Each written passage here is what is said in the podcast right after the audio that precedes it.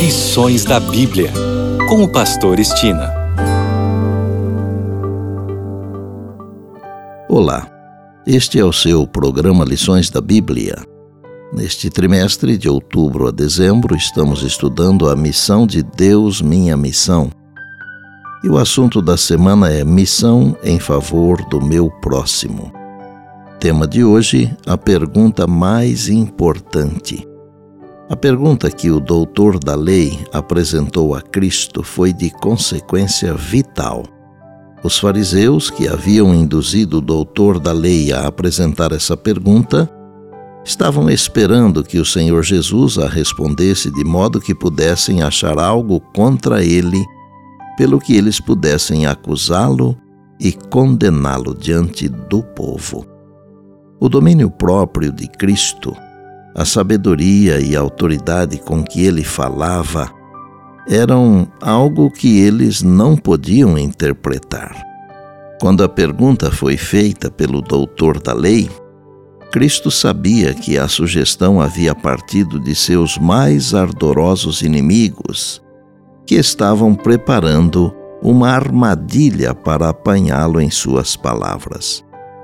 O Senhor Jesus respondeu à pergunta, transferindo o peso da resposta ao doutor da lei, de modo que ele respondesse à sua própria pergunta perante a multidão. Por mais sério que fosse o questionamento, a Bíblia afirma que ele foi feito para testar Jesus. Alguns fazem questionamentos com ceticismo e incredulidade e podem nem sequer estar interessados, mas ainda podem ser alcançados. Foi assim que Jesus olhou para o intérprete da lei, mesmo sabendo que suas intenções não eram genuínas. No entanto, para o intérprete e para o público, essa pergunta era uma abertura que Jesus poderia usar para instigá-los a examinar o próprio coração deles. Mesmo sabendo dos motivos do intérprete, Jesus não o ignorou nem foi desrespeitoso para com ele. Afinal, que pergunta poderia ser mais importante do que esta? Que farei para herdar a vida eterna? Não importa quais sejam nossos rituais ou práticas religiosas por trás de todos eles está esta questão crucial. Em contraste com essa pergunta, o que mais realmente importa para seres cujas vidas são descritas como neblina que aparece por um instante e logo se dissipa? Está em Tiago, capítulo 4, verso 14. Não existe uma terceira opção além da vida eterna, senão a morte eterna. Louvado seja Deus, porque a Bíblia afirma que quem tem Jesus tem a vida eterna.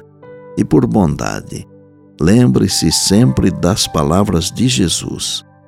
Passará o céu e a terra, porém as minhas palavras não passarão. Eis que venho sem demora. E lembre-se que a voz é nossa, mas a palavra é de Deus. Bem, Amanhã tem mais, se Deus assim nos permitir. E disse Jesus: Examinais as Escrituras, porque julgais ter nelas a vida eterna. E são elas mesmas que testificam de mim. João 5,39. Eu sou o Pastor Estina e este é o seu programa Lições da Bíblia. Diariamente com você, pela graça e misericórdia de Deus.